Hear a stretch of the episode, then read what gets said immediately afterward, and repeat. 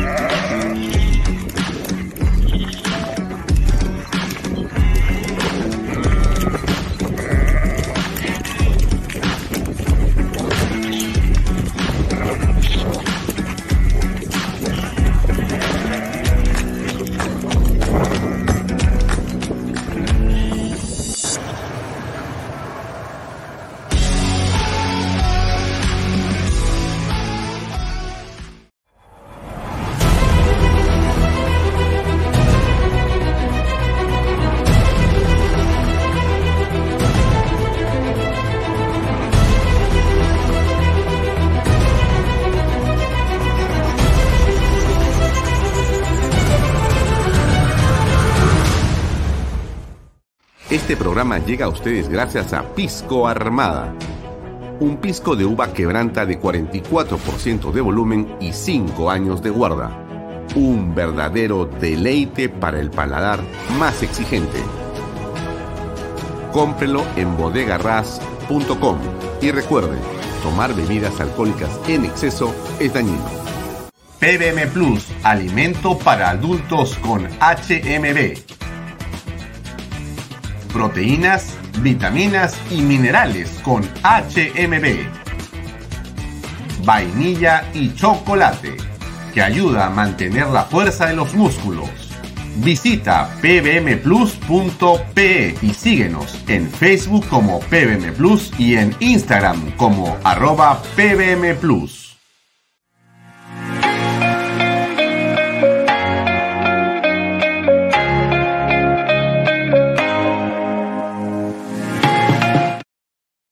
Bienvenido a la familia Sarcleti. Contamos con más de 20 años construyendo momentos especiales en más de 21 establecimientos ubicados en Lima y provincias. Tenemos la variedad de carta más grande para compartir en familia, con amigos o simplemente tomarte un tiempo para ti. ¿Estás listo para vivir la experiencia Sarcleti? ¿Qué tal amigos? ¿Cómo están? Hay un logotipo ahí, hablemos de política un ratito que alguien se ha olvidado de sacarlo. Ya, ¿cómo están? Bienvenidos a Vaya Talks por Canal B, el canal del Bicentenario. Gracias por acompañarnos. Mi nombre es Alfonso Baella Herrera y estamos como todas las días o tardes, noches, depende cómo esté su, su clima, eh, de seis y media hasta las 8 de la noche. Hoy son las 6 y 32. Estamos en vivo como siempre. Eh, bueno, hoy la, la, la diligencia en la que se encuentra en este momento el Poder Judicial y comenzó a las 10 de la mañana y que continúa hasta este momento es el tema de la prisión preventiva de eh, Jennifer Paredes. Como usted sabe, estas son las imágenes que le puedo enseñar a esta hora. Esto es lo que está ocurriendo en este momento en el canal Justicia TV. Han pasado a un nuevo receso. Es impresionante la cantidad de recesos que han tenido el día de hoy.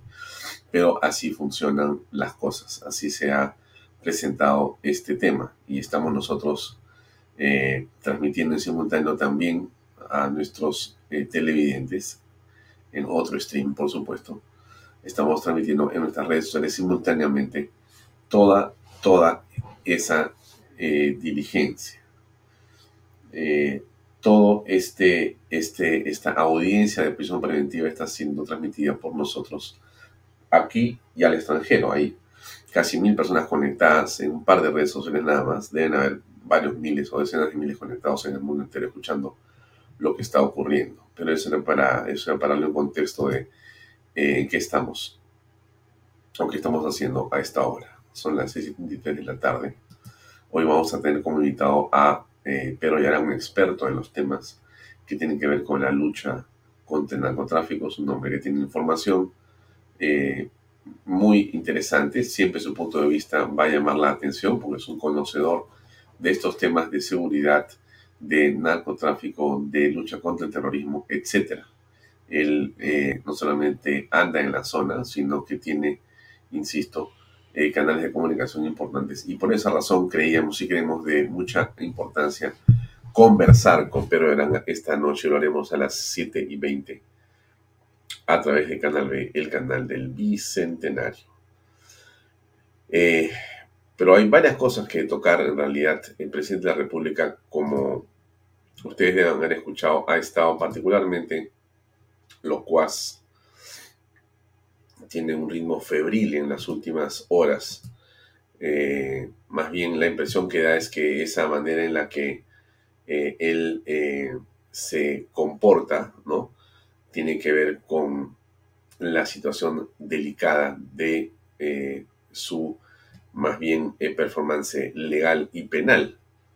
Eh, el presidente está sinceramente bastante, bastante complicado. La familia está, eh, me imagino que a estas alturas, al borde de la histeria o al borde de un súper estrés porque la señorita Jennifer Paredes está a punto de entrar a prisión por tres años. Lo que hemos visto hasta ahora, si usted siguió durante el día, esta diligencia, esta audiencia de prisión por 36 meses y escuchó la ah, propuesta o la defensa o la ah, argumentación de la fiscalía y la por defensa de la defensa, valga la redundancia, de Jennifer Paredes, se da cuenta que no hay mucho que esperar en la resolución judicial. Bueno, pero también es verdad que uno siempre puede sorprenderse. Así que lejos de, digamos, imaginar lo que puede ocurrir, simplemente habría que este, esperar, ¿no es cierto? Habría que esperar a ver qué cosa es lo que va a ocurrir. La impresión que a uno le puede dar si uno escucha lo que hemos escuchado durante el día es que seguramente la van a, eh, tener por 36 meses detenida, como la prisión preventiva. Pero en el país, en realidad, como ya hemos visto en otras oportunidades, casi casi cualquier cosa puede ocurrir. Y en esa virtud, eh, imaginar lo que realmente puede pasar con la señorita Paredes no es necesariamente algo que podamos determinar por lo que parece. Habrá que esperar a ver qué es lo que dice el juez. Eso es lo que pasa, lo que pasa siempre. Hay hoy día eh, mucha gente que nos sigue normalmente en las redes sociales está conectada viendo la diligencia, pero no hay, no hay nada que hacer, así funciona esto, no hay sino continuar. Bien, el presidente ha estado hoy día en la mañana en el norte diciendo cosas que lamentablemente no son ciertas, pero vamos a eh, colocarlo ya, digamos, ponérselos a ustedes para que vean cómo este hombre eh, tiene una enorme capacidad para decir cosas que no son ciertas. A ver, acaba el video. Escuchen ustedes. saludar a una empresa tan importante que hasta el día de hoy ha venido debiéndole al país. Me refiero a esta empresa internacional del Telefónica. Hace menos de 24 horas hemos tenido un llamado directo que esta empresa se ha dispuesto a pagar la deuda al pueblo peruano para invertir en salud, para invertir en educación. Y qué bien, qué bien que estas empresas ya se pongan de lado de este país, porque si bien es cierto, todos usamos este servicio telefónico, esta, esta red, pero también son conscientes que deben al país y hoy están dispuestos a pagar su deuda. Esa deuda pagada, esos centavos, no irá a su bolsillo del presidente, irá para pagar esta deuda que tiene el pueblo peruano históricamente postergadas, para darle salud, educación y empleo a nuestros hermanos y a nuestras hermanas del país. Mm. Bueno, a ver, eh, algunas cosas que comentar de lo que el presidente dice. Lo primero es lo que siempre hemos dicho aquí y creo que en esta oportunidad se repite básicamente y es ese pensamiento que tiene Pedro Castillo de creer que en realidad las cosas le pertenecen a él. Y aclara lo que no tienes que aclarar. El presidente dice, no vendrá ni un centavo a mi bolsillo. El presidente en algún momento en su pensamiento y en su educación eh, alguien le ha dicho que todo lo que entra al Estado y todo lo que es del Estado es del presidente de la República. Él cree que es un reinado. Él, considera, y por eso es que en su discurso de 28 de julio del año 21, cuando asume, él habla de eh, lo malo que ha sido este asunto de España, que les han robado, ¿no? Él considera que existe un reinado que ha quedado en el país y que el presidente es el rey del Perú. O sea que cada cinco años se escoge un rey y que ese rey tiene, entre otras cosas, la propiedad de todo, ¿no? O sea, le pertenece el Palacio de Gobierno, los aviones, los museos, casi la vida de la persona, los dineros del Estado son del presidente, según Pedro Castillo. Y por cierto, como lo dice él en este momento, eh, ni un sol de esa plata va a venir en mi bolsillo cosa que es falso, digamos, porque Telefónica no ha hablado con él, no sé con quién habrá hablado si lo soñó. Pero más allá de ese asunto que lo vamos a ver enseguida, me refiero primero a que Pedro Castillo, de una manera eh, repetitiva, considera que los dineros son del presidente. Y que él dice, pero eso no viene en mi bolsillo, ¿no? Como si de esa manera no siquiera quisiera decir o contar o referir que es una persona honesta. En fin. Esta es la carta que el representante bursátil de Telefónica del Perú SA ha enviado hoy día a la Superintendencia de Mercado de Valores. Dice lo siguiente, 23 de agosto es hoy. De conformidad con lo establecido en el artículo 6 del Reglamento de Hechos de Importancia e Información Reservada Telefónica del Perú SA, hace de conocimiento público la nota de prensa que remitirá a diversos medios locales con respecto a la información divulgada en la fecha relacionada con la controversia fiscal que mantiene con la SUNAT. Y ellos, eh, entre comillas, glosan parte de la nota de prensa que dice lo siguiente, desde hace más de 15 años, Telefónica del Perú mantiene una disputa con el Estado peruano sobre cuestiones tributarias, que se viene tramitando entre distintos órganos o ante distintos órganos administrativos y jurisdiccionales. Telefónica del Perú tiene la mejor predisposición para resolver este asunto y respetará lo que disponga las instituciones competentes. En esa línea, la empresa reitera que cumplirá con las resoluciones que se emitan en relación con las disputas y además continuará con su plan de despliegue de fibra y seguirá prestando los servicios de telecomunicaciones que tiene concedidos en beneficio del desarrollo del Perú. Eso dice, eso dice en realidad Telefónica, con lo que desmienta al presidente completamente, ¿no? El presidente dice que, como ustedes han dicho, me va, va a pagar la deuda. ¿Qué deuda va a pagar? Telefónica está en un juicio y va a seguir en ese juicio. Está inamovible del juicio Telefónica más bien. No quieren saber nada con otra solución, menos con estar pensando como el presidente eh, trata de señalar que van de alguna manera a sacar un cheque o algo por el estilo. Eh, continúa el tema en eh, el Poder Judicial. Escuchemos unos segundos. Déjenme poner el volumen un segundo por acá. Ajá, ahí vamos. Magistrado, eh, en lo que refiere a la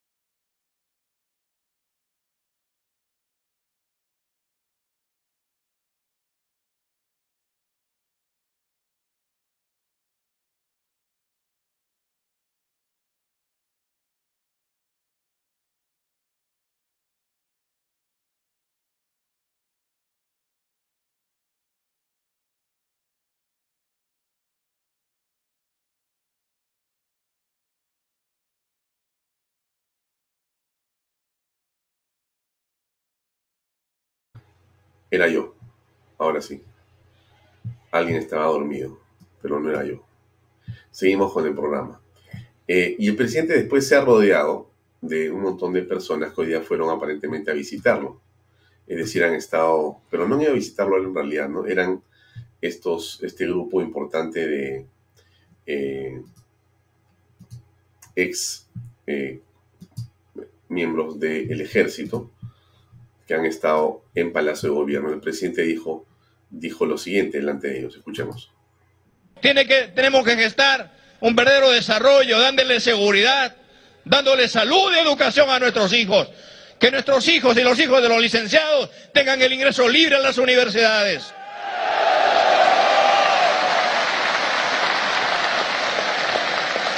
¿Por qué no priorizar que los hijos que sirvieron a la patria tengan prioridad en los hospitales? ¿Por qué no priorizar que lo tengan, tengan prioridad en los centros médicos? Y desde acá invoco a los poderes, a los demás poderes del Estado, que dejemos de estas cosas y miremos al país. El, el país viene clamando por derechos hace tiempo. No le demos las espaldas más a esta patria que pide y clama no solamente justicia, pide que se le atienda. Hoy la pandemia ha demostrado la precariedad del sistema sanitario que tiene este país. Más de 230 mil compatriotas que ya no están con nosotros y no hubiésemos tenido nosotros esa cifra si los gobiernos anteriores hubiesen dedicado un presupuesto real a, a este sistema sanitario, si se hubiese invertido en este primer nivel de atención, si se hubiese declarado la educación y la salud en emergencia se ha hecho. Si se hubiese presupuestado al sector salud y declarándole como derecho constitucional y no como un espacio de discriminación. Porque en este país donde hemos venido nosotros mendigando derechos, solamente se trataba y se operaba el que tiene dinero y el que tiene padrino. Hoy la educación y la salud tienen que ser un derecho constitucional del pueblo. Es impresionante la forma como Pedro Castillo miente y sigue mintiendo, ¿no? En realidad, eh, no sé, en las últimas horas solamente dice mentiras. Mentiras que, digamos, si los famosos eh, organismos que revisan los fake news hicieran su trabajo de verdad y no aparecieran solamente cuando los que somos de centro derecha hacemos algo que ellos ponen en duda, y nos ponen títulos que dicen fake news, deberían de decir claramente que por lo menos el presidente hoy día ha cometido dos, si no tres o cuatro mentiras garrafales. La primera tiene que ver con Telefónica. Dice una cosa que es absolutamente falsa y Telefónica, con bastante educación, lo corrija el presidente, pero esta otra del presidente es otra mentira. En realidad, decirle mentiroso a Pedro Castillo no es eh, una falta de respeto. Es como que si yo a una persona alta y le digo el señor es alto, el señor es bajo.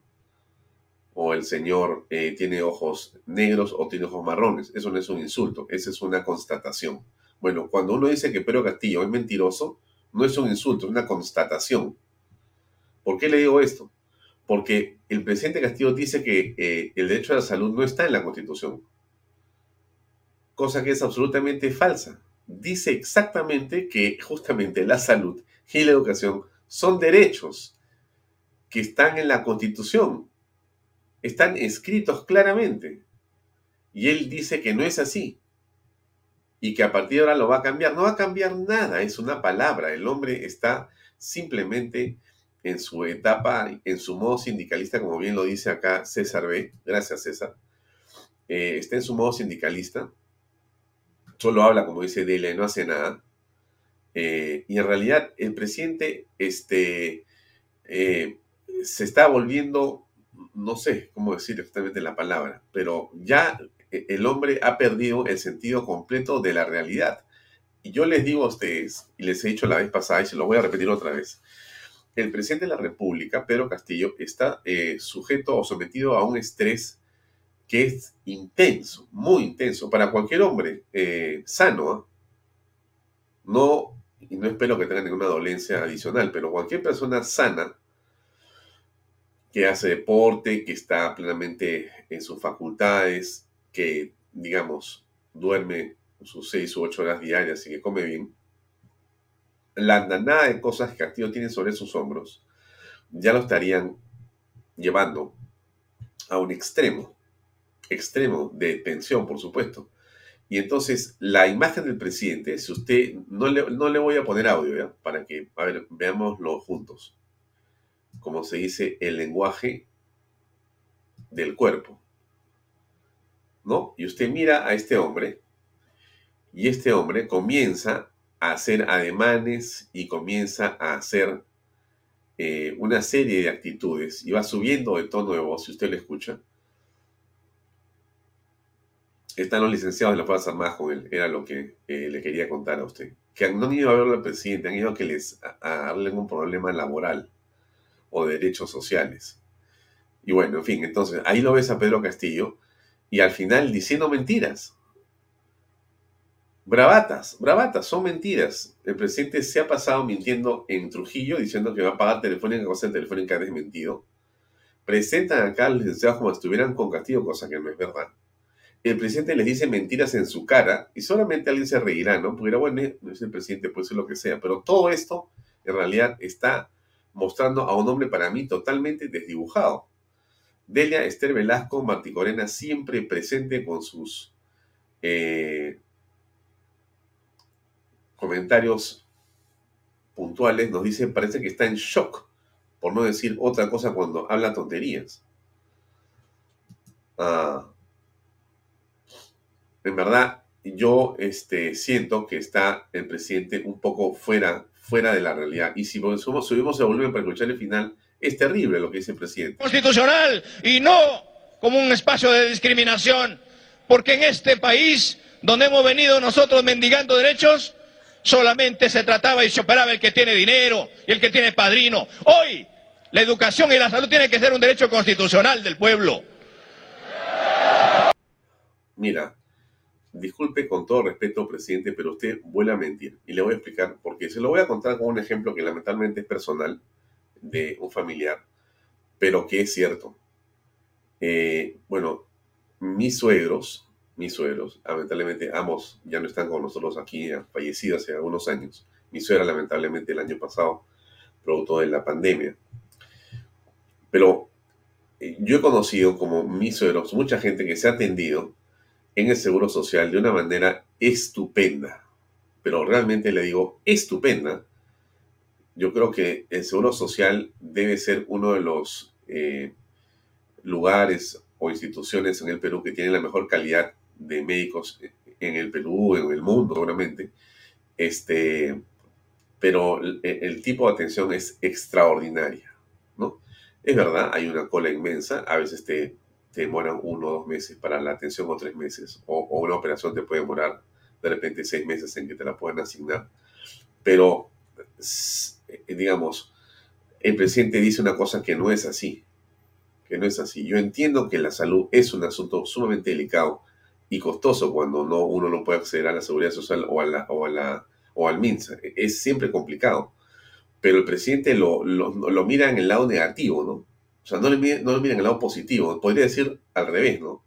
Podría decir, sabemos que hay mucha gente que se ha logrado atender correctamente, que han logrado operarse correctamente. Sabemos que hay médicos de primera en el Perú. Sabemos que hay, a pesar de todo, un esfuerzo enorme de enfermeras y técnicos trabajando para atender a más peruanos pero eso no es suficiente. Más bien vamos a trabajar para que haya más hospitales como el Rebagliati, que haya más médicos que atiendan, más enfermeras y técnicos que ayuden a las personas. Pero no el que dice, ¿no? No, no, no, no. Es, es, un, es un discurso bien, bien este, divisionista, súper negativo. Eso, eso enferma a las personas. El presidente lo que quiere es encontrar una manera de generar un caos de tal naturaleza que en ese caos pueda salvarse él. Es exactamente, se lo voy a decir, ¿eh?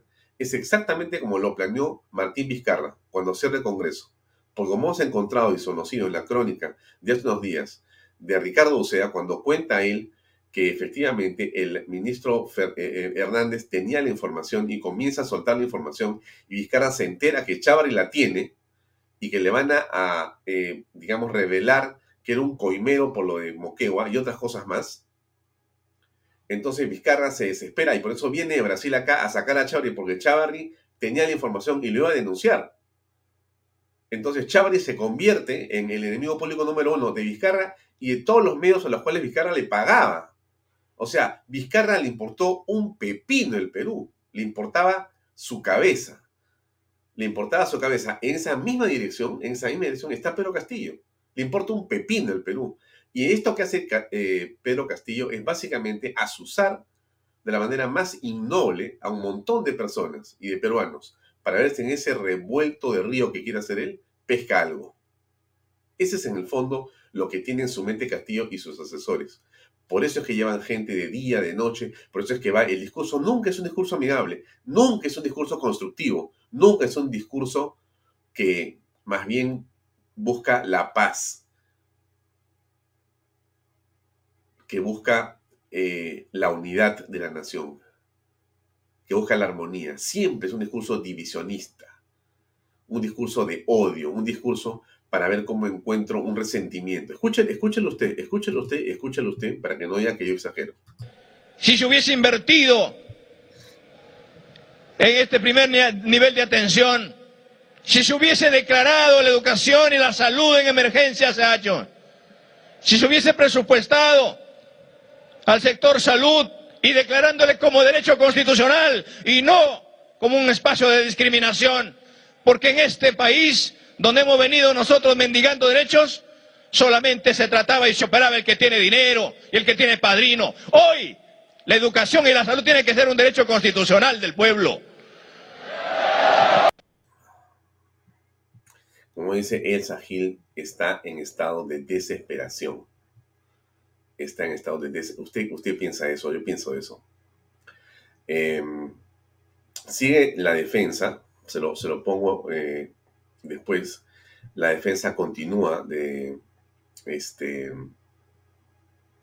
Pedro Castillo, o de Jennifer Paredes, perdón, eh, una pésima defensa, dichosa de paso, pero, pero lo que quiero regresar es al punto inicial, ¿no?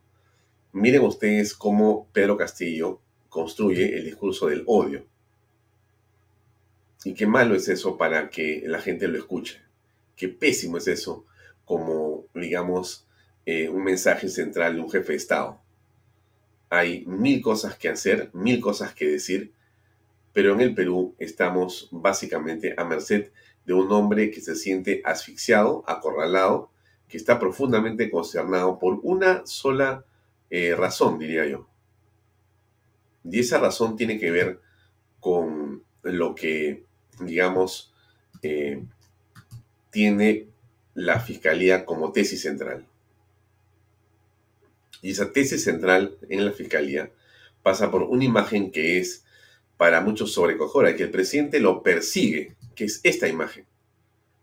Esta imagen es la que sigue al presidente Pedro Castillo y de la cual no puede escaparse él, porque lo pone a él a la cabeza y pone a los demás detrás de él empujando hacia el mismo objetivo que es básicamente vivir ilegalmente el Estado. En pocas palabras, robar. Entonces, lo que estamos apreciando ahora es un presidente que está perdiendo la razón.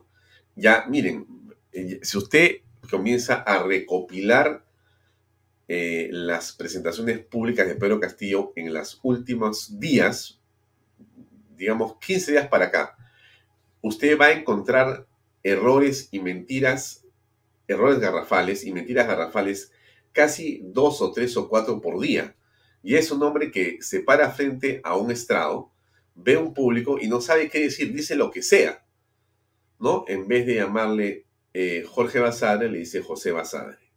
Declara la independencia de Arequipa y de Huánuco. Eh, ¿Qué más ha hecho el presidente que nos ha hecho un poco pasar la vergüenza? Creo que pensó que Tarapacá estaba en Lima, o en Perú, perdón, ¿no? Que Tarapacá estaba en Perú cuando fue a Tacna a ver hace unos días.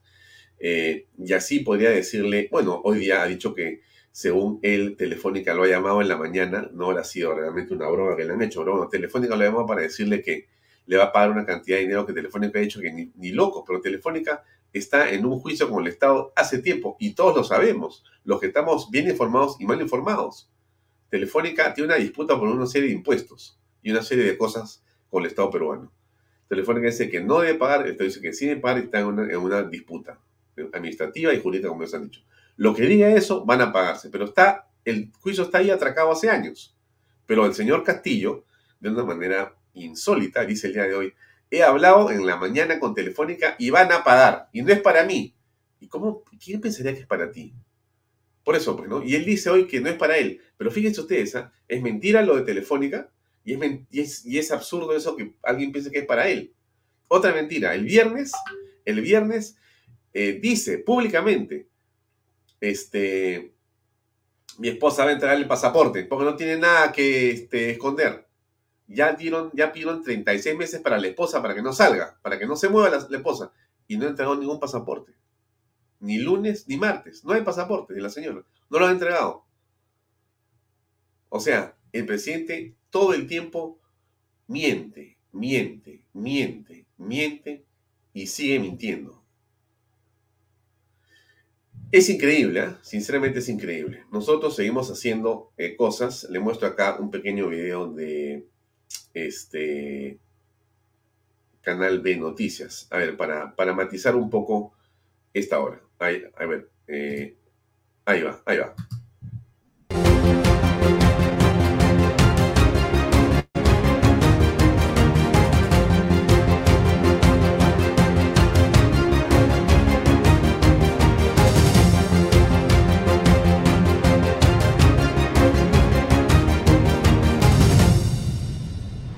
Canal B Noticias. Bueno, ahí vamos haciendo cosas. Eh, hoy tenemos como invitado a Pedro Yaranga a las 7 y 20 para conocer el mensaje que se extrae de la Operación Patriota. Miren, esto de Yaranga es muy importante, por eso es que me siento muy complacido de que haya aceptado mi invitación para conversar esta noche con él. ¿Por qué le digo esto? Porque eh, la Operación Patriota, esta operación que permite que la Fuerza Armada, que son operaciones combinadas de Marina, eh, Fuerza Armada, Policía, todos ellos, vayan en busca del camarada José y finalmente puedan ingresar a zonas que nunca habían entrado. Esta operación y esto es algo que tiene una relevancia fundamental porque nunca habían estado en el campamento. Habían estado cerca, daban vueltas, pero no en el campamento. Hoy se ha llegado al campamento, ustedes saben, se han encontrado computadoras, ropa, armamento, una serie de cosas que antes eh, simplemente eran imposibles. ¿no? Y entonces esto, que es una operación extraordinariamente importante para el país, no ha merecido por parte de Pedro Castillo ni una palabra. Ni una palabra. ¿Cómo se puede entender? ¿Cómo se puede comprender que el presidente de la República, en el mayor, en el mayor de los operativos militares de los últimos 20 años, de la Fuerza Armada con un éxito indudablemente exitoso, o sea, con un éxito exitoso, ejemplo, de la redundancia, con un resultado absolutamente exitoso, ¿cómo, ¿cómo es posible que eso haya ocurrido y el gobierno no haya emitido un mensaje, una felicitación pública de la mejor y mayor eh, relevancia? ¿Por qué no se ha hecho esto? Por eso yo pregunto, hay un mensaje político de parte de la Fuerza Armada con respecto del gobierno a través de ese operativo. Bueno, es mi teoría. El mensaje de silencio del presidente es un mensaje contra la Fuerza Armada. Y el mensaje de la acción eh, pública, de la acción de la Fuerza Armada, es un mensaje político también contra el presidente. Eso que yo digo, de repente no es así. Así que se lo voy a preguntar al señor pero ya harán cuando nos conectemos con él en un rato más. Pero por ahí viene la conversación dentro de unos minutos. ¿No? Es, va a ser solamente muy, muy interesante lo que vamos a conversar con él. Ahora, este, pero eh, Pedro Castillo estuvo hace unas horas en el norte eh, de Trujillo. Y miren ustedes cómo le gritan en la calle.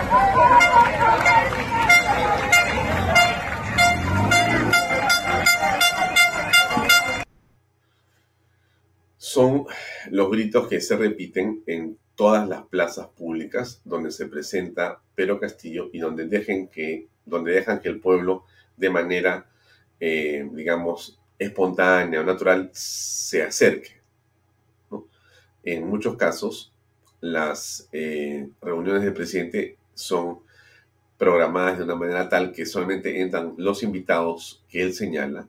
Hay un filtro policial muy grande y hay muros de policías o de Fuerza Armada que no dejan que la gente se acerque. En este caso es imposible porque esta es la calle misma por donde pasa el presidente, que es en Trujillo. La gente se acerca a gritar lo que piensa. Usted ha escuchado esos calificativos, ¿no?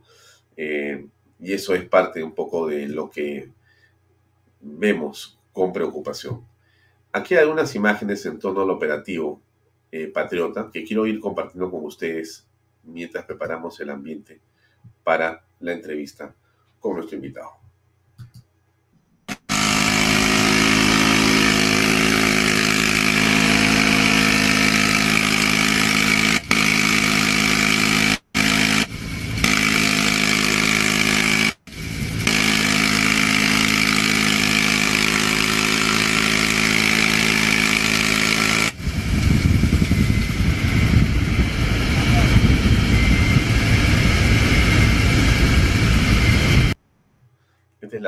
De Biscatán.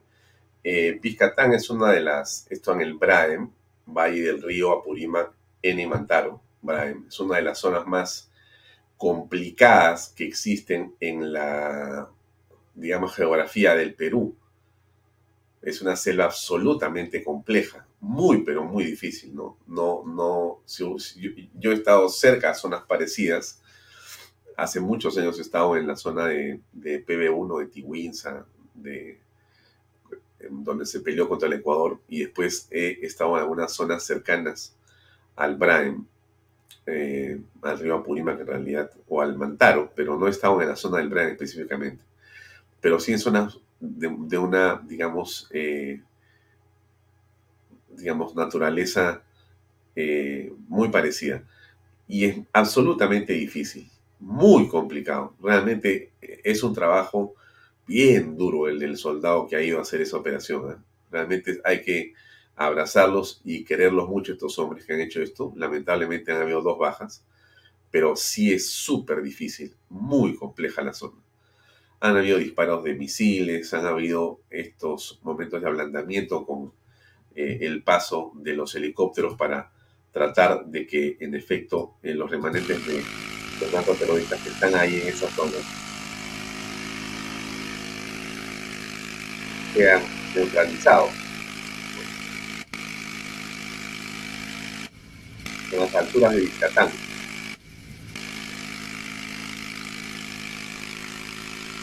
Las alturas de Vizcatán. Una agreste compleja, muy, muy complicada.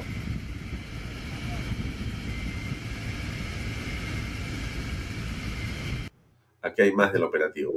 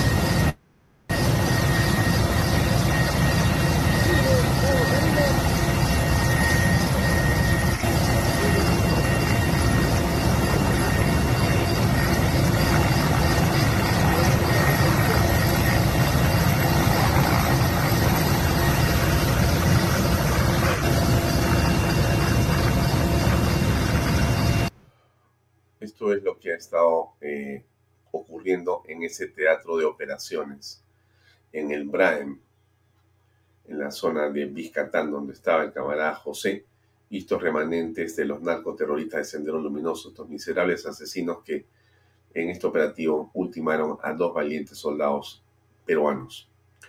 Eh, sí, usted ha visto después todo lo que ha ocurrido.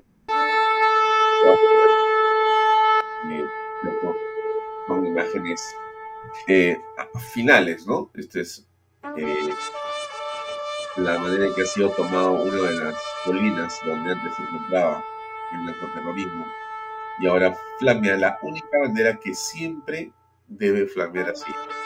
En nuestro país, que es la bandera peruana. Nada más, nunca más. Y esto ha sido logrado con un esfuerzo supremo de una impresionante eh, digamos, este, precisión de este grupo de eh, fuerzas combinadas de la Policía Nacional, del Ejército, la Marina y la Aviación. La Fuerza Armada en eh, completa coordinación han dado este golpe que yo insisto tiene un mensaje detrás. Hay un mensaje detrás que es lo realmente importante, ¿no? ¿Qué significa eso? Bueno, ese es un poco de lo que se trata este programa. Vamos a ir a una breve pausa de nuestros auspiciadores y regresamos con más aquí en Vaya Invierta en terrenos en Paracas con Los Portales, ubicados a solo 25 minutos del aeropuerto de Pisco y ahora a muy poco tiempo de Lima por la nueva autopista. Por eso los terrenos aquí se revalorizan rápidamente. Regístrese y aproveche las ofertas online. PBM Plus proteínas, vitaminas y minerales y ahora también con HMB, recuerden, vainilla y chocolate. No olvide que el ejercicio favorece su sistema inmune y que una buena alimentación es su mejor defensa. Compre PBM en boticas y farmacias a nivel nacional. Para más información, visite la web pbmplus.p y sígalos en Facebook y en Instagram. Pisco puro Armada, pisco de uva quebranta de 44% de volumen y 5 años de guarda. Un verdadero deleite para el paladar más exigente. Pisco puro Armada, cómprelo en bodegarras.com. Y no se olvide que tomar bebidas alcohólicas en exceso es dañino. Bienvenido a la familia Sarcleti. Contamos con más de 20 años construyendo momentos especiales en más de 21 establecimientos ubicados en Lima y provincias. Tenemos la variedad de carta más grande para compartir en familia, con amigos o simplemente tomarte un tiempo para ti. ¿Estás listo para vivir la experiencia Sarcleti? Ustedes saben quién es Sacha, ¿no? Esta gente encubierto durante mucho tiempo estuvo cerca del camarada José y de todo este grupo de terroristas en el Braem. Acá hay unas declaraciones de él que creo que son importantes ponerlas. Después las vamos a comentar con Pedro Yaranga, que hoy nos va a acompañar aquí en Bahía Talks. Acá va Sacha. Sacha cuenta con más de 20 ingresos a los campamentos de los terroristas en Vizcatán. Según su testimonio, habría un vínculo entre Bermejo, Bellido y Cerrón con la organización terrorista. Yo quiero dirigirme al país, mi compromiso va a estar siempre firme en lo que yo he declarado y si que algo me tiene que algo me sucediera adelante, los únicos responsables son estos señores, digamos, que van a, que van a tener que responder. ¿Quiénes? Yo me refiero a Vladimir Cerrón, yo me refiero a Guido Bellido, Bermejo y también a, a, Pedro Castillo. Sí, eso es un poco lo que vamos a conversar ahora con Pedro Yaranga. Esto es lo que dijo hace unas horas Castillo en torno a esto que es lo que él llama eh, el deseo de quebrarlo. No escuches hasta el final este video, por favor. Sé que se la van a llevar a mi esposa, la van a poner, quieren ingredientarla. Y quieren ingredientar también al resto de mi familia. Y quieren quebrarme. Ah, lo quieren quebrar. El presidente de la República eh, lamentablemente tiene esta imagen que lo va a perseguir. Esta es una de las imágenes que lo va a perseguir, porque en realidad tiene varias que lo van a perseguir. Esta es una de ellas. La otra es la del cheque que dijo que le entregaba a eh, Andrés Hurtado por varios miles de millones de soles para los niños con cáncer, de lo cual no entregó nada. ¿no? Bueno, ese, esa imagen de ese cheque también lo va a perseguir toda su vida, porque eso es otra mentira. Usted va sumando, yo, yo creo que deberíamos hacer un libro que se llame Las mentiras del profesor. ¿No? Y deberíamos juntar todas las mentiras de Castillo. Seguramente tendríamos un libro de unas 300 páginas, más o menos a 5 o 6 mentiras por página. Documentadas, ¿ah? documentadas es, es lo que dijo y la mentira. Lo que dijo y la mentira, y la explicación de la mentira. Es impresionante. Este hombre no tiene en realidad eh, casi cómo controlarse. O sea que casi el modus vivendi de este hombre, de Pedro Castillo, es la mentira. No es algo que yo esté diciendo en modo alguno para injuriar al presidente de la República. Es para decir exactamente lo que es. Lo que es. Me había olvidado el tema del cheque de Andrés Hurtado, este animador que fue a Palacio de Gobierno, ustedes recordarán esa imagen, y se presenta a Pedro Castillo y saca un cheque de un especie de sombrero y sacaste el cheque para los niños con cáncer. Jamás se entregó. Jamás se entregó. No tenía el presupuesto. Era una mentira. Pero fíjese si es capaz este hombre de hacer una cosa así, de, mentir de esa manera, con la vida de niños con cáncer. Si puedes hacer eso y eres capaz, entonces te mueve un nervio, ya pues haces lo que sea, pues decir, decir que, que has este, en realidad no robado cuando estás robando, decir que tú no tienes nada que ver con esto, cuando tú eres el capitán del equipo, y salir a decir lo que él dice, o sea, uno lo mira al presidente en este discurso y dice, claro, pues este es el mismo hombre que decía que había y tenía 4 mil millones para los niños con cáncer. Este, este, este, este. Sé que se la van a llevar a mi esposa, la van a poner, quieren ingredientarla, y quieren ingredientar también al resto de mi familia, y quieren quebrarme. Este es, el indignado, el Pedro Castillo indignado, ¿no? Es el indignado, el que te dice un montón, el que decía hace un rato ahora, como les puse al principio, que la educación, que la salud, nunca, nunca, porque siempre ha sido compadrinos. Mentira. Que no está en la Constitución. Mentira. Que Tarapacá está en el Perú. Eso es mentira. Que no se llama Jorge, sino José Basadre. Mentira. Que la independencia de Arequipa y Huánuco hay que festejarlas. No existe esa, esa, esa independencia. Y así podemos hacer las mentiras del profesor que van a ser, pues, insisto, es a cuatro a cinco mentiras por día, documentadas. Impresionante, impresionante. Y es esta la imagen que lo persigue. Esta es la imagen que lo persigue. Bien, nuestro invitado es, es Pedro Aranga y está con nosotros ya conectado. Vamos a conversar con él a continuación. Pedro, ¿cómo estás? Muy buenas noches. ¿Cómo está? ¿Qué tal? Igualmente, Alfonso. Muy buenas noches. Gracias por acompañarnos. Sé que tu tiempo es bastante eh, disputado y muy, muy ocupado y te agradezco por eso haber tenido este tiempo para conversar. Nosotros estamos hablando aquí desde el principio del programa sobre la importancia que tiene la operación Patriota. Muchas personas mejor dicho, el gobierno o el Estado peruano no ha hecho una gran difusión sobre eso. Y nos parece extraño en realidad. Y nos llama la atención porque el presidente podría subirse sobre esa ola porque es un éxito rotundo de la Fuerza Armada después de décadas que se pelean. Se ha llegado a lugares donde históricamente nunca se llegó porque no se podía. Conocemos por imágenes eh, lo agreste del lugar y entendemos que nunca había llegado hasta la covacha, hasta el lugar más eh, importante de José y que siempre la fuerza ha llegado a los alrededores, ¿no es cierto? A lugares cercanos, pero nunca había tenido computadoras, ropa, en fin, todo lo que se ha encontrado de este, de este personaje siniestro y, criminal. Eh, pero no se ha hecho, digamos, nada. Entonces yo te preguntaba, y era el nombre del programa de hoy, yo decía, ¿cuál es el mensaje de la Operación Patriota, estimado Pedro, en tu, en tu perspectiva? ¿Qué es lo que está pasando ahí?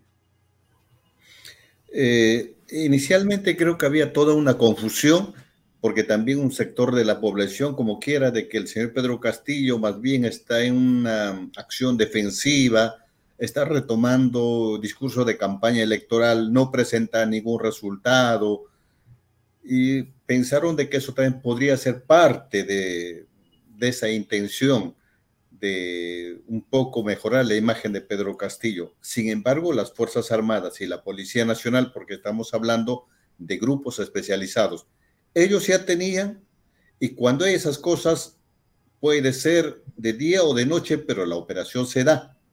La única diferencia, estimado Alfonso, es que aquí se la jugaron todo. O sea, esta forma de operar, por lo menos en los últimos 15, 20 años, ya no se recomienda Obviamente que hasta años anteriores con precisión se sabía dónde estaba el campamento del camarada José. Ahora, lo otro era cómo ingresar, porque en el punto donde está el campamento de José, que no es cualquier cosa, siempre es un lugar muy ubicado, con unas salidas inmediatas, sea por túneles, por zanjas o lo que sea, pero siempre él prevé de que podría pasar algo y por lo tanto tiene que estar preparado por decirte, el primer anillo de seguridad está a un kilómetro, el segundo anillo está como a tres kilómetros, el tercero está como a ocho, diez y así. Y entrar a, combatir es, es eh, realmente casi imposible. Por lo tanto, esa modalidad casi siempre se ha descartado.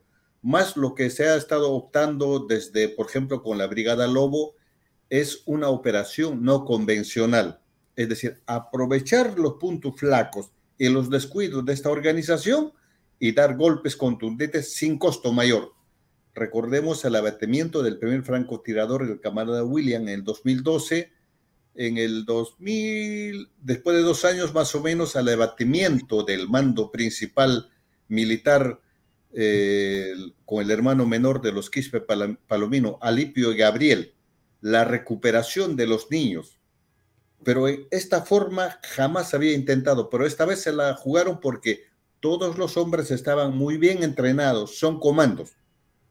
Entonces han podido resistir. Es más, cuando uno ingresa, porque lo que han hecho es roquetear, roquetear se llama ablandar el lugar. Después de roquetear al mismo tiempo, descender de los helicópteros con 40 kilos encima. Eso casi es imposible.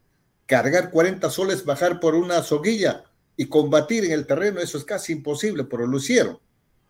Pero no solo eso, que cuando se ingresa, porque son lugares muy especiales, entonces muchas veces suelen rodear y atacar y no permitir que salgan.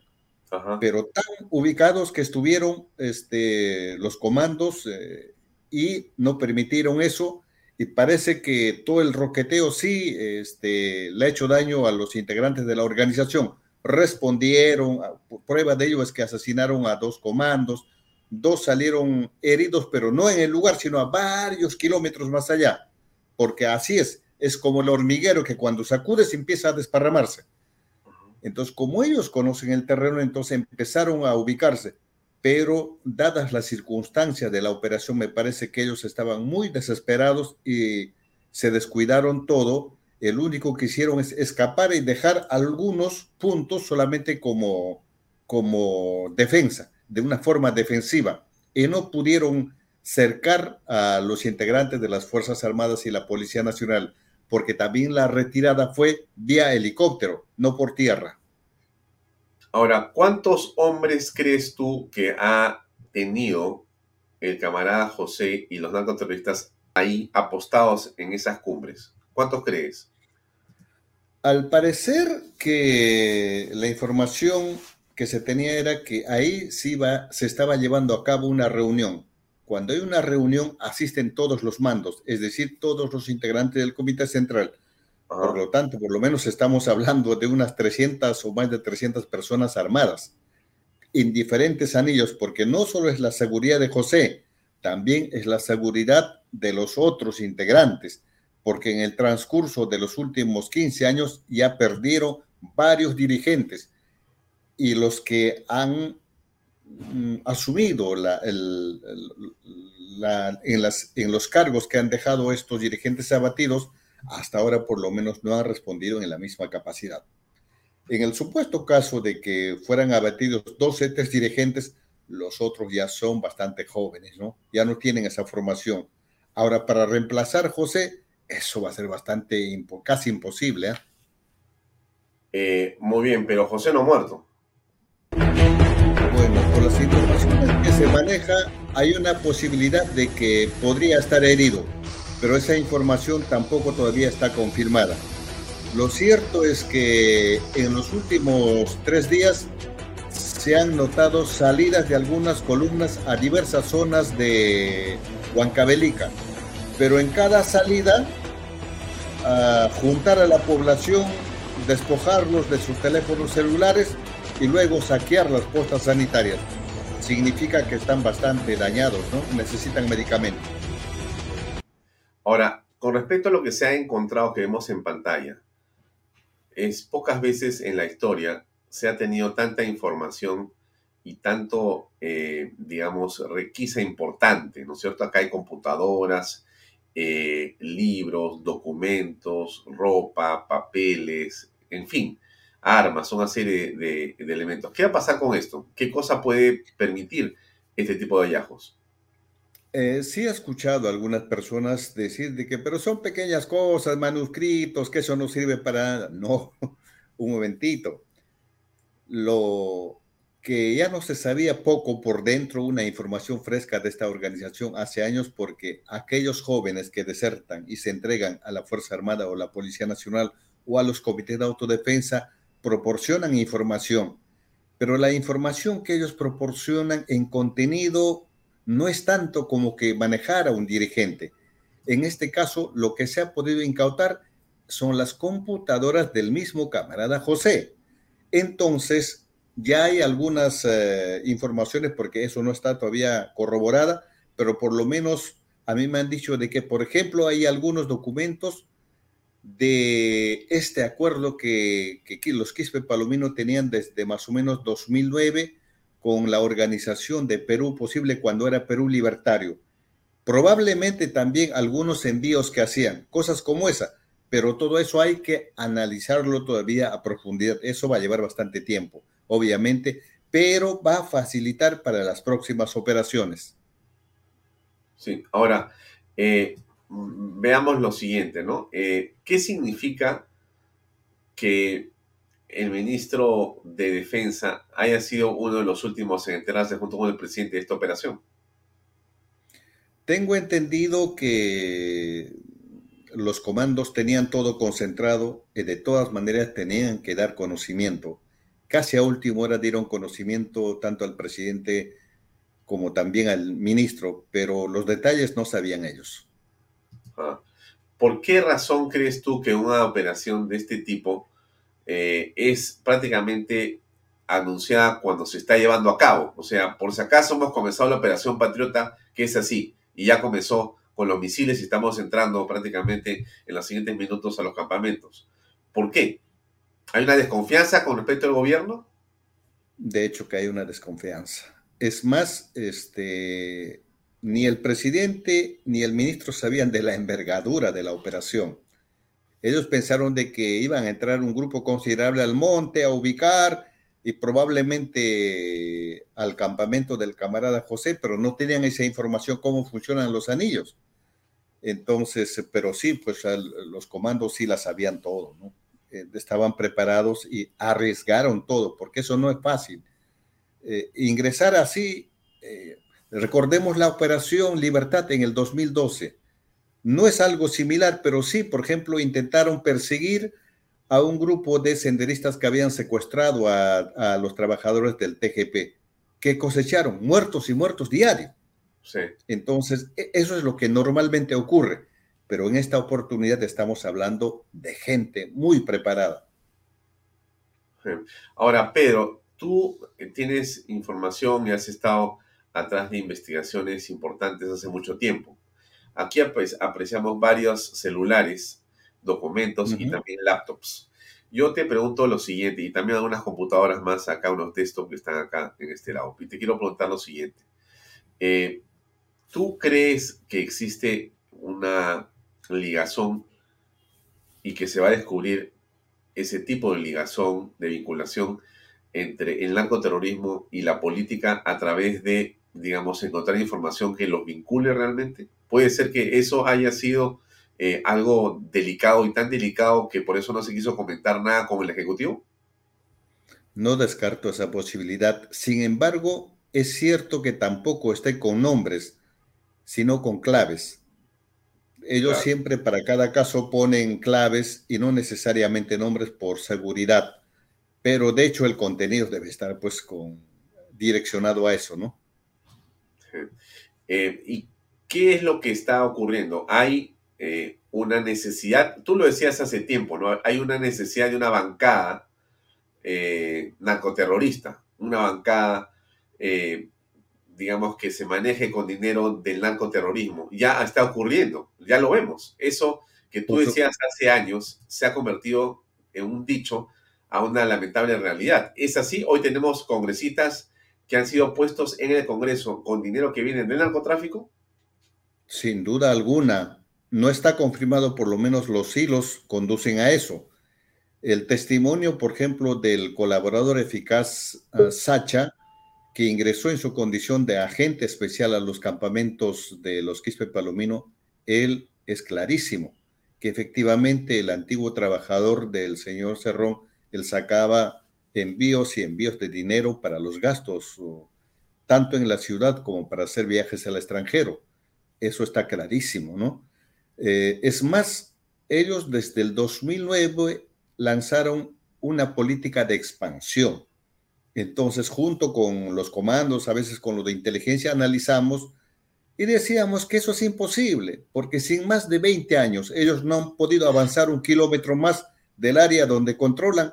¿Cómo pueden avanzar en los próximos años o en las próximas semanas? Eso es imposible. Claro que eso es imposible, pero no estaban hablando en ese lenguaje. Ellos hablaban de plan de expansión sinónimo de acuerdos cerrados con pequeños partidos políticos de tendencias regionales para aprovechar los vacíos de la democracia y luego hacer una masiva infiltración, que es lo que en parte han logrado actualmente. ¿Estamos a puertas de un Estado narcoterrorista? ¿Tú crees que es así o es una exageración? Estamos casi en un camino. Yo quisiera equivocarme, pero estamos en ese camino. En cuanto a la coca, por ejemplo, antes de la pandemia, la roba de coca, que es 11 kilos y medio, estaba cerca de 300 soles. La pandemia se encargó de controlar.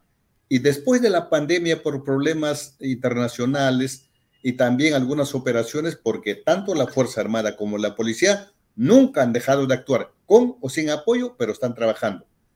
Por esos golpes empezó a bajar y estuvo entre 30 a 35 soles. Económicamente eso no servía para nada para el cocalero ni siquiera para pagar a un jornalero. Consecuencia de ello es que tan los miles de peones que ingresaban al BRAI empezaron a salir a sus pueblos, trabajar en otras cosas. Los mismos cocaleros estuvieron trabajando de peones. Antes de la operación estaba en 80 soles y actualmente ha bajado a 60 soles. Igualmente, monetariamente no es mucho. ¿Qué haría si es que este gobierno quisiera un poco controlar todo eso para el bien o para el beneficio de los campesinos y del medio ambiente y para todos nosotros. concientizar a los productores cocaleros para que apuesten por la diversificación productiva de otros productos como el café, el cacao, las frutas, porque los ejemplos sobran. El BRAE es una cuenta inmensa, obviamente, pero está dividido en dos partes. La primera cuenca es el Apurímac, que en más del 90% cocalero, más abajo está el N, que muchas veces poco conocen las autoridades. En esa cuenca están la mayoría de las personas recuperadas o que se escaparon de los campamentos senderistas. Pero todas esas personas, por lo menos de acá, hace 15 años o un poquito más, todos trabajaron día y noche, machete y hacha. Todos ellos actualmente son productores de cacao orgánico, el más, diga, relajado, unas 20 hectáreas. Y están actualmente exportando a Europa para el mejor chocolate del mundo. Todas esas personas no tienen ningún problema económico como los cocaleros de la Purima que están más de 40 años ahí levantando la mano. Ellos no tienen ningún problema. Eso es una muestra que trabajado sostenidamente con productos, respetando el medio ambiente, si es posible, este, lograr una buena economía totalmente lícita. En esta eh, perspectiva de lo que comentas, ¿qué está haciendo de vida en este momento por el Perú y por justamente trabajar en estas zonas con eh, productos alternativos? Lamentablemente casi nada porque el jefe de Devida antes de la pandemia empezó a recorrer el Braille a hacer un acuerdo social para que voluntariamente jalen sus cocas eh, a mil eh, hectáreas este, por año pero actualmente hay un abandono masivo voluntario de la coca. La coca está monta en gran parte. No, había esa necesidad. En vez de hacer eso, lo que hubiera preferido es concientizar a la gente para que apuesten por otros cultivos eh, alternativos y que tengan por lo menos pues, lo que están haciendo los, productores de la zona del río N. Eh, acá tenemos el testimonio de Sacha. Quisiera ponerlo para que lo comentes, por favor. Sacha cuenta con más de 20 ingresos a los campamentos de los terroristas en Biscatán. Según su testimonio, habría un vínculo entre Bermejo, Bellido y Cerrón con la organización terrorista. Yo quiero dirigirme al país, mi compromiso va a estar siempre firme en lo que yo he declarado y si que algo me tiene que algo me sucediera adelante, los únicos responsables son estos señores digamos, que van a, que van a tener que responder. ¿Quiénes? Yo me refiero a Vladimir Cerrón, yo me refiero a Guido Bellido, Bermejo y también a, a, a Pedro Castillo. ¿Qué opinas de esto que dice Sacha?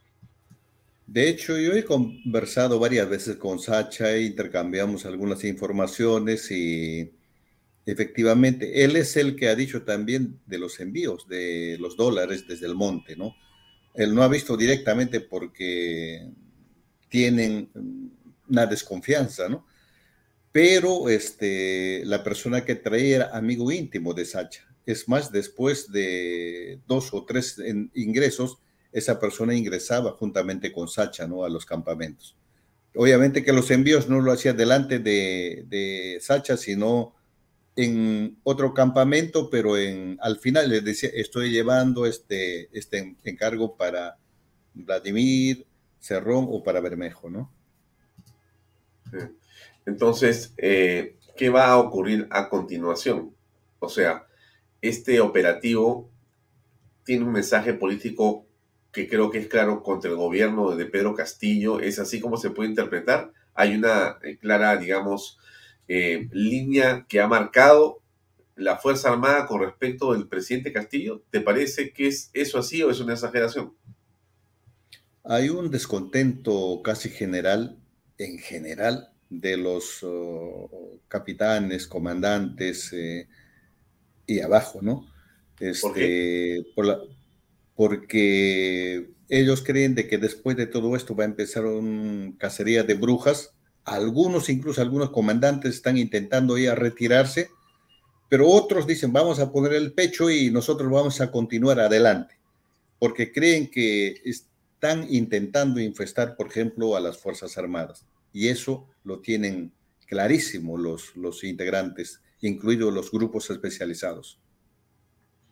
¿Qué te ha parecido el discurso de hoy del presidente frente a los licenciados de las Fuerzas Armadas? ¿Qué piensas al respecto de esta reunión? Algunos dicen que el presidente, o mejor dicho, los licenciados han ido para apoyar a Castillo. Mm, la intención era eso, y este ya es el tercer intento. Hay una persona de los licenciados que es muy legado a la PCM.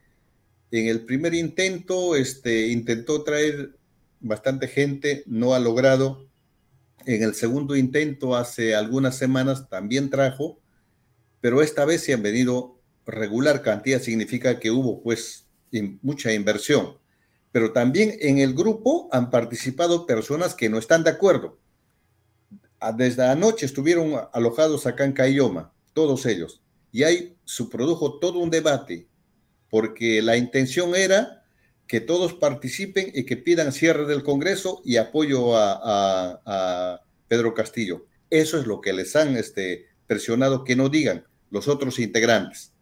Entonces, en parte creo que se controló, pero la intención de los dirigentes que tiene captado la PCM es eso, pues eh, son, pues, digamos, este, personas que trabajan a sueldo, ¿no? Como que también hacen aparecer, pues, sectores eh, de supuesta denominación, tal cual lo hacía con Sendero Luminoso, que se implementan organizaciones de nombre y que aparecían cuatro o cinco personas, ¿no? Como estas señoras que aparecen cerca, o el rondero que aparece pues cerca al señor Castillo, pero el rondero, el rondero, la señora que acompañó a la hija de Castillo y otro, por ejemplo, tienen varios ingresos, varias salidas a Cuba, a Venezuela, a Centroamérica.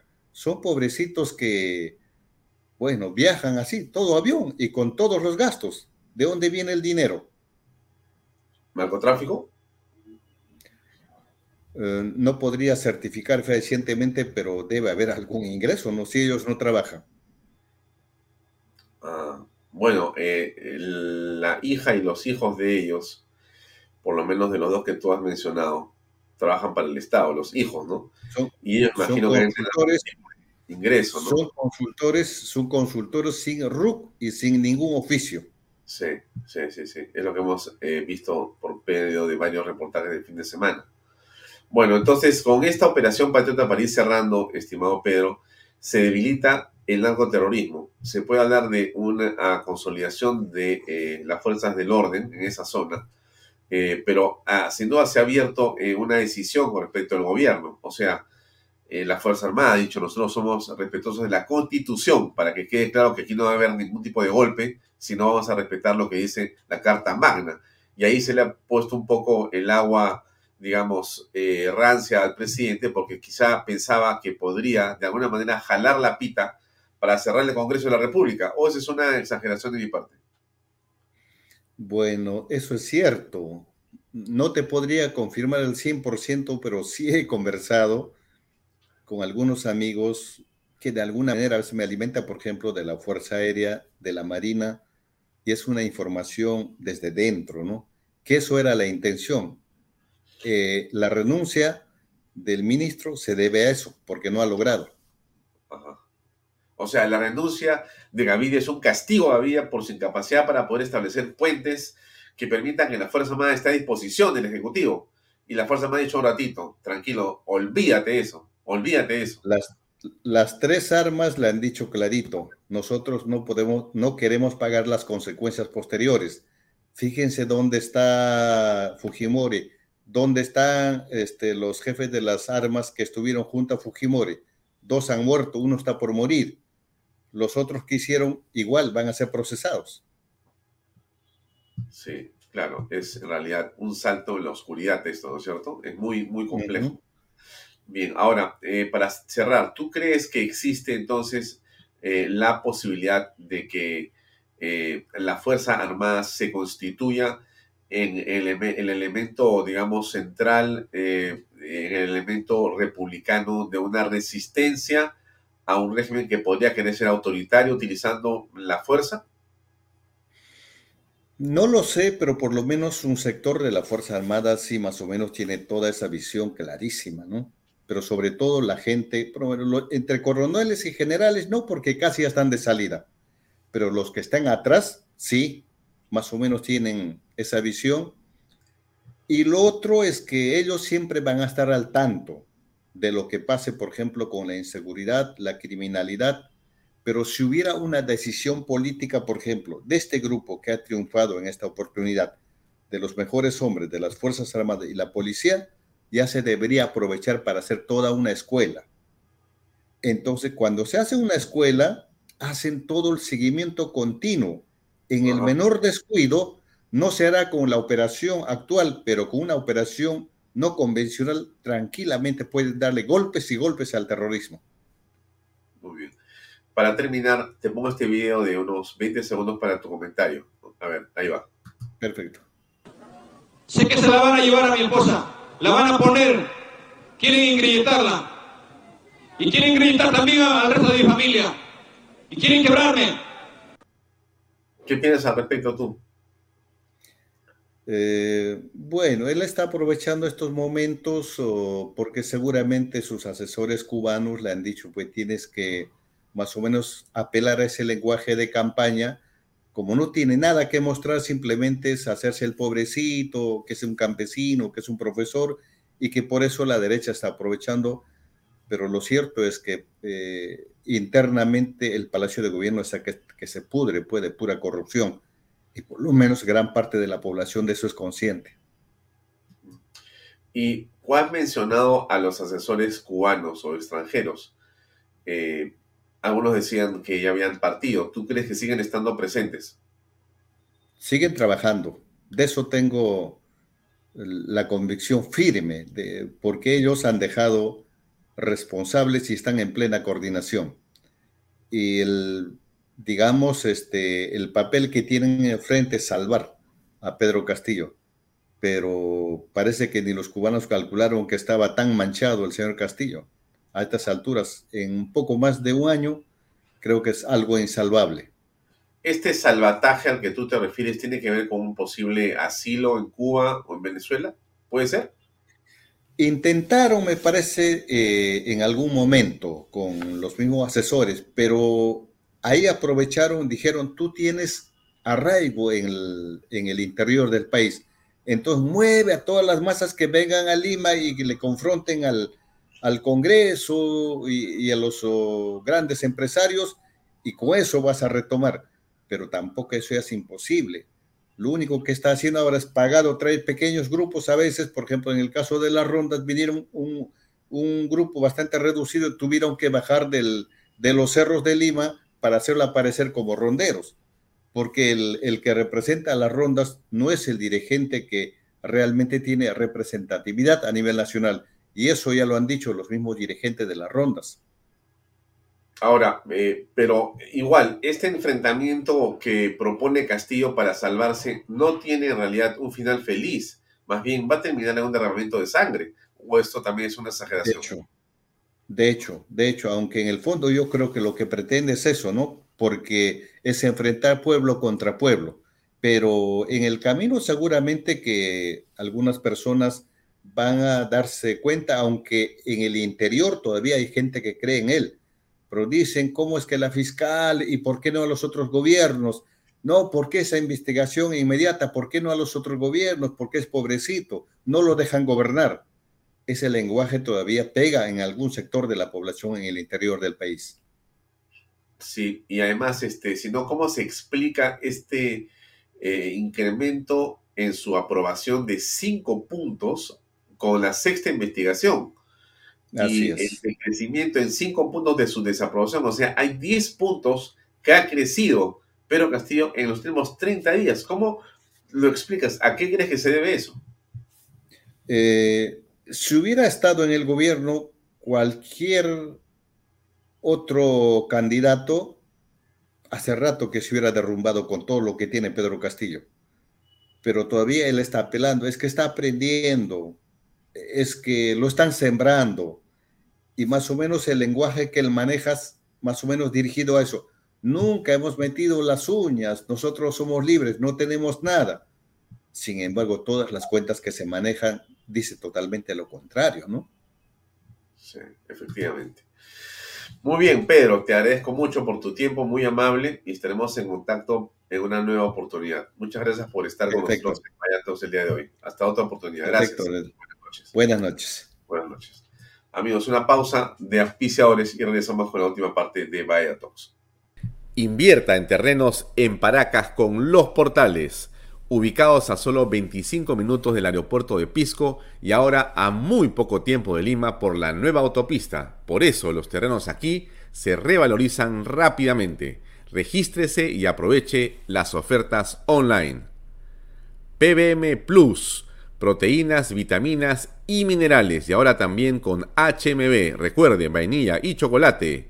No olvide que el ejercicio favorece su sistema inmune y que una buena alimentación es su mejor defensa. Compre PBM en boticas y farmacias a nivel nacional. Para más información, visite la web pbmplus.p y sígalos en Facebook y en Instagram. Pisco puro Armada, pisco de uva quebranta de 44% de volumen y 5 años de guarda. Un verdadero deleite para el paladar más exigente. Pisco puro Armada, cómprelo en bodegarras.com. Y no se olvide que tomar bebidas alcohólicas en exceso es dañino. Bienvenido a la familia Sarcleti. Contamos con más de 20 años construyendo momentos especiales en más de 21 establecimientos ubicados en Lima y provincias. Tenemos la variedad de carta más grande para compartir en familia, con amigos o simplemente tomarte un tiempo para ti. ¿Estás listo para vivir la experiencia Sarcleti? Bien amigos, vamos terminando el programa del día de hoy. Gracias por acompañarnos. A continuación va a estar Claudia María Hernández con Economía con Claudia María. Es un día especial, este vamos descubriendo matices del presidente que a mí me llaman la atención muchísimo, por eso se los he comentado a ustedes con mucha este, transparencia y con mucha preocupación. Esta manera que tiene Pedro Castillo de mirar las cosas, esta manera en la que tiene de asusar, esta forma que el presidente ha ahora asumido, que es el camino que él encuentra para salir del atolladero penal legal que tiene y que lo tiene con el agua acá en la nariz. ¿no? No es, bueno, va aumentando su beligerancia verbal. Y siempre, es por lo menos mi creencia, o en todo caso lo que he aprendido, la violencia verbal es la antesala a la violencia física. La violencia verbal es la antesala a la violencia física. Y Pedro Castillo va aumentando los decibeles de su violencia verbal, de la dureza con la que habla de la forma en que se expresa, de su eh, lenguaje corporal, ese que ya trasciende inclusive el raciocinio, la voluntad, ¿no? Lo que tú haces es lo que realmente piensas, inclusive aun cuando no lo piensas. Y eso es lo que Pedro Castillo está de, demostrando en estas últimas horas. Cada vez más acorralado, cada vez más violento. Si no, escúchelo otra vez. Sé que se la van a llevar a mi esposa, la van a poner, quieren ingrilletarla. Y quieren ingrilletar también al resto de mi familia. Y quieren quebrarme. Quieren quebrarme, quieren ingrilletarla. Y ha dicho un montón de cosas parecidas, más el día de hoy. El tema sanitario que tiene este país. Más de 230 mil compatriotas que ya no están con nosotros. Y no hubiésemos tenido nosotros esa cifra, si los gobiernos anteriores hubiesen dedicado un presupuesto real a este sistema sanitario, si se hubiese invertido en este primer nivel de atención, si se hubiese declarado la educación y la salud en emergencia hace años, si se hubiese presupuestado al sector salud y declarándole como derecho constitucional y no como un espacio de discriminación, porque en este país donde hemos venido nosotros mendigando derechos, solamente se trataba y se operaba el que tiene dinero y el que tiene padrino. Hoy, la educación y la salud tienen que ser un derecho constitucional del pueblo. Más y más mentiras y la figura que acompaña a Castillo sigue siendo esta de la cual no se puede librar. Él es el cabecilla en la hipótesis fiscal, están sus mejores amigos, sus colegas más cercanos, sus colaboradores, sus ministros de Estado, ministros que no han cambiado hasta ahora. Tienen ya casi 13 meses acusados y sindicados como parte de esta organización criminal donde está su esposa como colaborador, está su eh, cuñada como también testaferro coordinadora, están los hermanos de la señora, sus cuñados, están una serie de familiares y amigos por todos lados. Esto es lo que se está probando en este momento. Veremos en qué termina la eh, prisión preventiva que se pidió por 36 meses contra la cuñada de Pedro Castillo. Es todo por hoy, amigos. Nos dejamos a continuación con Canal B y esta es de este de campeonato, solamente una chiquita para despedirme, ¿no? Para estos grandes delincuentes que han robado al país por miles de millones, se encuentren en libertad y, y otros, por una simple sospecha, ya se solicite el máximo de detención preliminar. Allí hay una desproporción extraordinariamente exagerada. ¿Y eso qué demuestra? Eso solamente demuestra que hay persecución política. Y hay otros casos en los cuales se inventan hechos. Y se inventan delitos allí. Se inventan delincuentes. Se está citando a algunos testigos y ellos me han manifestado la forma como les han interrogado y no buscan descubrir la verdad, sino crear un delito. Eso es todo por hoy. Nos vemos mañana a las seis y media en otra edición de Vallato. Muy buenas noches. Permiso. Este programa llega a ustedes gracias a Pisco Armada.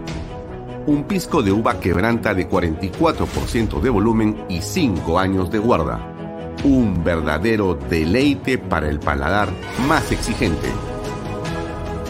Cómprelo en bodegarras.com y recuerde, tomar bebidas alcohólicas en exceso es dañino. PBM Plus, alimento para adultos con HMB. Proteínas, vitaminas y minerales con HMB. Vainilla y chocolate que ayuda a mantener la fuerza de los músculos. Visita pbmplus.pe y síguenos en Facebook como pbmplus y en Instagram como arroba pbmplus.